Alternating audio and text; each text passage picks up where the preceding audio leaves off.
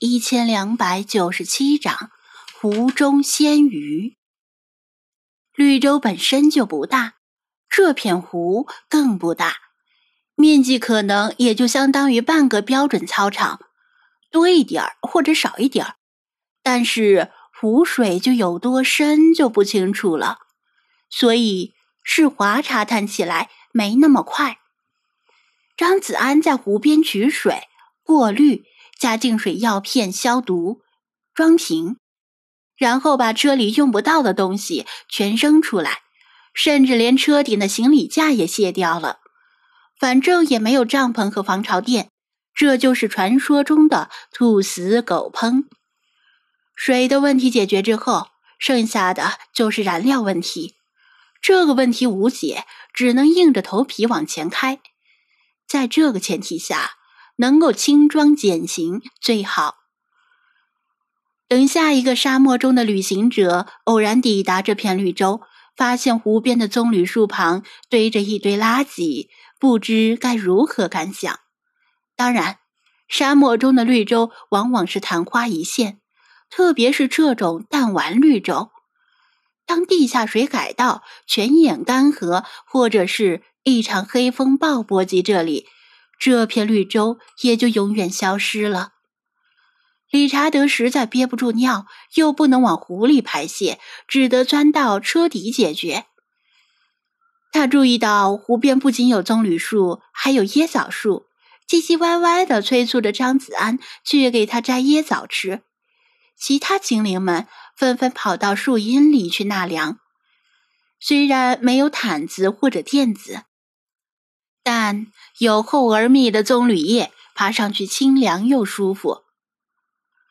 哗啦，世华从水里冒出头，兴奋的叫道：“看看我在湖底找到了什么！”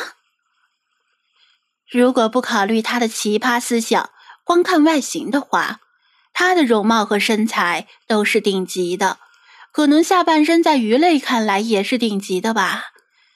所以，它破水而出的样子还是很美丽的。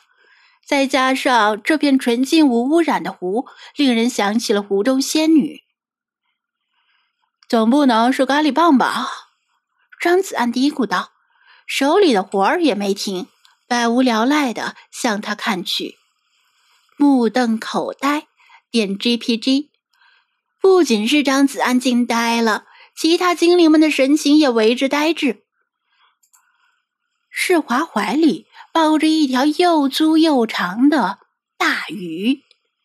第一眼看到这条鱼时，他们还以为是一条走错片场的蛇，可见这条鱼有多长。大鱼在他怀里不断的扭动挣扎，啪啪的甩动尾巴想要逃跑，把水花溅得到处都是。大嘻嘻哈哈的紧紧抱着他，死活不让他跑。哈哈，今天本大小姐大发慈悲，请你们吃鱼，不要钱的哦。他一脸得意的把自己的同类出卖了，说着，他使劲往岸边一甩，把这条鱼甩到了沙子上。他依然在挣扎，用强健有力的尾巴把沙子抽得四处横飞，浑身都裹满了泥沙。仔细一看。他并不是无脑挣扎，而是蠕动着身体，试图回到水里。还真别说，他在岸上的爬行速度还挺快的，比一般的鱼类快得多。粗略估计，这条鱼从头至尾的长度至少在一米以上，体型类似于带鱼，但是比带鱼要宽厚。最令人注目的是，它的鱼鳃和泄殖腔附近各生有一对长须。吃吧，吃吧，不用客气，我请客。世华故作豪爽的拍着胸膛说道：“要蒸要炸，随便你们。”谁也没想到，这么小的一片湖泊里，居然生有一条这么大的鱼。只是不知道这鱼是否凶猛。否则，菲娜贸然下去洗澡，真有可能出危险。当然，就算是他下去洗澡，可能也会被咬掉某个重要部位。普通的鱼在沙子里挣扎几下，就因为缺氧而没力气了。但这条鱼越挣扎越生猛，眼看就要重新入水了。张子安取来刚扔掉的铝合金行李架，压在他身上，这样他就暂时跑不掉了。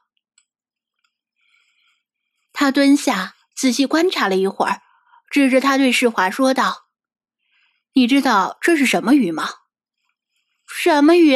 能吃的鱼呀？猫吃鱼，狗吃肉。”奥特曼打小怪兽，这下又有鱼又有肉，你们就不用客气啦，开吃吧！世华根本没往深处想，以为有水就有鱼，没有考虑到周围是绵延千里的沙漠，从哪里来的鱼？鱼又不会无中生有。张子安说道：“如果我没猜错，这应该是一条肺鱼，顾名思义。”就是能用肺呼吸的鱼，而且啊，这种鱼还挺少见的。肺肺鱼，那岂不是跟我一样？世华瞪圆眼睛，惊讶的说道。虽然他听不懂，但总觉得很厉害的样子。张子安，我可不知道你是用什么呼吸的。肺鱼是一种很古老的鱼类，可以说活化石级的，一共有六种，其中四种生活在非洲，而且只有非洲的四种肺鱼可以长时间离水生存，其他两种分别生活在南美和澳洲的肺鱼只能短暂离水。水族宠物本来就算是小众宠物，养肺鱼的人很少。听说过肺鱼的人也很少，不过这种鱼近年来已经成了观赏鱼市场的新贵。毕竟物以稀为贵，在国内的观赏鱼市场里，一般容易买到两种肺鱼，都是生活在非洲的肺鱼，一种是维多利亚肺鱼，另一种是虎斑肺鱼。特别提一下，前者被称为维多利亚肺鱼。因为首先发现于非洲的维多利亚湖而得名，但学名其实是石花肺鱼。至于国内为啥称之为维多利亚肺鱼而不是石花肺鱼，大概是因为前者是洋名，听起来比较有逼格，而后者听上去挺土的。第一印象感觉像是某种食用鱼。虎斑肺鱼的学名是非洲肺鱼。因为容易跟生活在非洲的肺鱼弄混，所以一般用它们的花纹特征称它们为虎斑肺鱼。维多利亚肺鱼最大能长到一米八左右，既然能作为观赏鱼在水族市场里贩卖，可想而知，肯定是肺鱼里最常见的一种。但即使是这种最常见的肺鱼，若是能长到一米多长的，价格大概。